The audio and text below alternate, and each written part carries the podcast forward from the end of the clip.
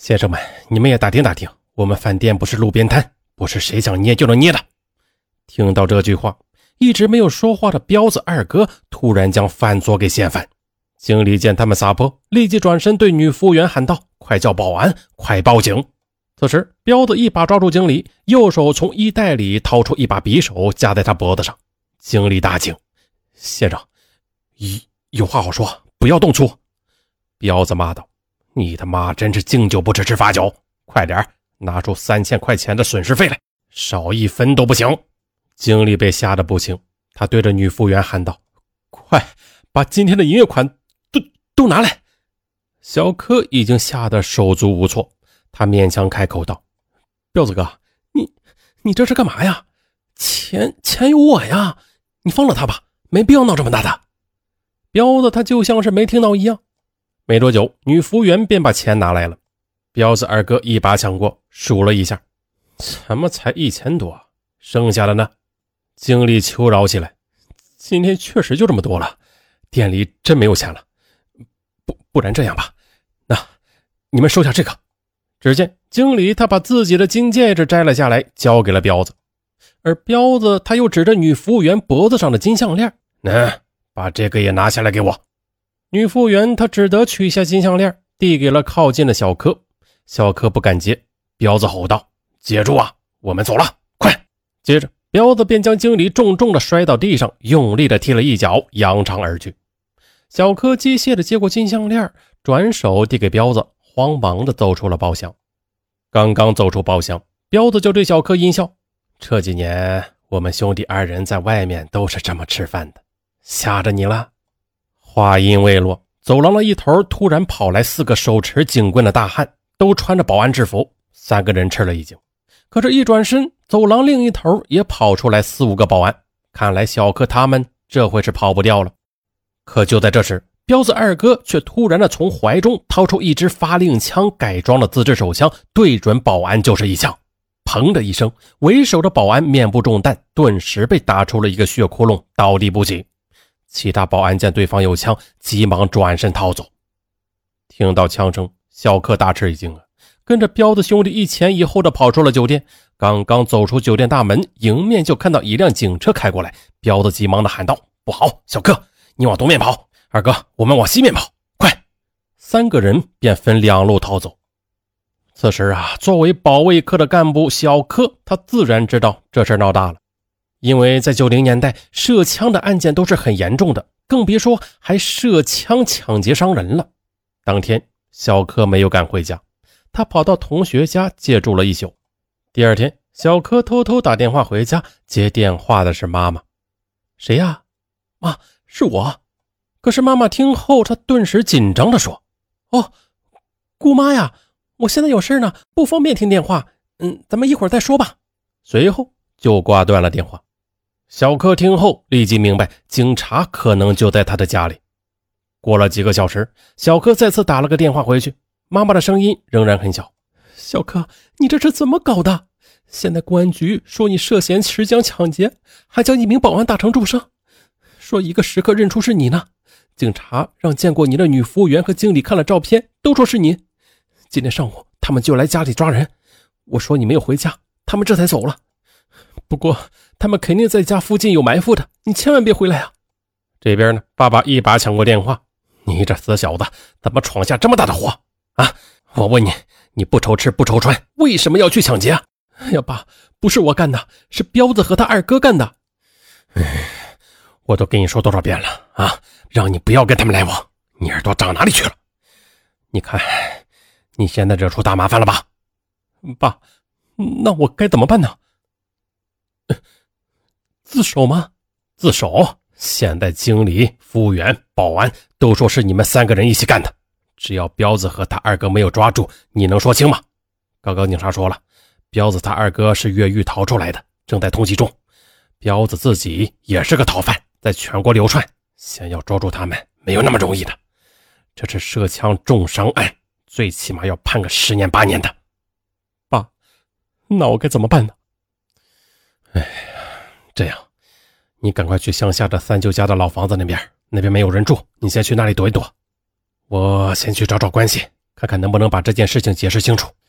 哎，最好是警察把彪子和他二哥捉住啊，那这样的话你就没事了。不是我说你，你这臭小子，你给我听好了，没事别往家里打电话，也别出门，等我们去找你。小柯他没有办法，搭车去了三舅家的老房子，这是河北乡下的偏僻小院，独门独户，周边几公里都没有其他人家。小柯就在这里提心吊胆的躲了一周，突然三舅妈来到了这里。舅妈，我爸妈怎么没有来啊？三舅妈眼里含着泪。你家现在一天二十四小时被警察盯着，他们来不了。孩子，你怎么这么糊涂啊？你把自己搞成通缉犯了。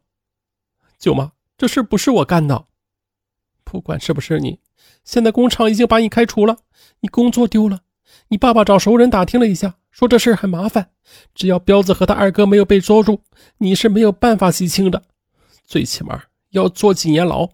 你爸说这里也不安全。让我给你一笔钱，你赶快去外地躲一躲吧。他有个同学，夫妻两人去美国访问了，要一年之后才能回来，房子是空的。你快去吧，平时不要和家里联络了，你爸妈会打电话给你的。于是，小柯成为了逃犯，逃到了河北另外一个城市，开始了隐居的日子。他除了偶尔买米买菜以外，从不敢上街，当然也不敢和任何人联系，生活是极度灰暗。平时的小柯就如过街老鼠一样，一听到楼下有警笛声就惊恐不安。有时候他彻夜难眠，白天也无法入睡。就这样一直躲了三个月，可是爸妈却没有给他来过一个电话。显然有人在监控爸妈，并且追查的很紧。其实小柯最想的是女朋友。根据两人的订婚计划，还有半个月就要在北京举行订婚仪式了。王家发出了几百份的请帖呀，显然小柯是不可能去参加了。如果去，警察就可能在现场等着他。就这样又过了几天，小柯实在忍不住了，他打电话给了女友王咪咪。听到是小柯的声音，王咪咪就哭了起来：“警察已经来找过我了，他说你和两个人一起持枪去抢劫饭店，还开枪打伤了人。我不信，但是……”他们却拿出通缉令给我看，爷爷看后很生气，他责怪妈妈。最后爷爷做主，把订婚的请帖全部收回了，不许我再和你联络了。咪咪，这事真不是我干的。如果你没事，警察为什么平白无故的诬陷你？那你说我们下面要怎么办？我也不知道，我最起码要躲上一年，婚事要往后推一下。不，爷爷说了。他孙女绝对不能嫁给通缉犯，我要是再不听他的话，他就让全家和我断绝关系。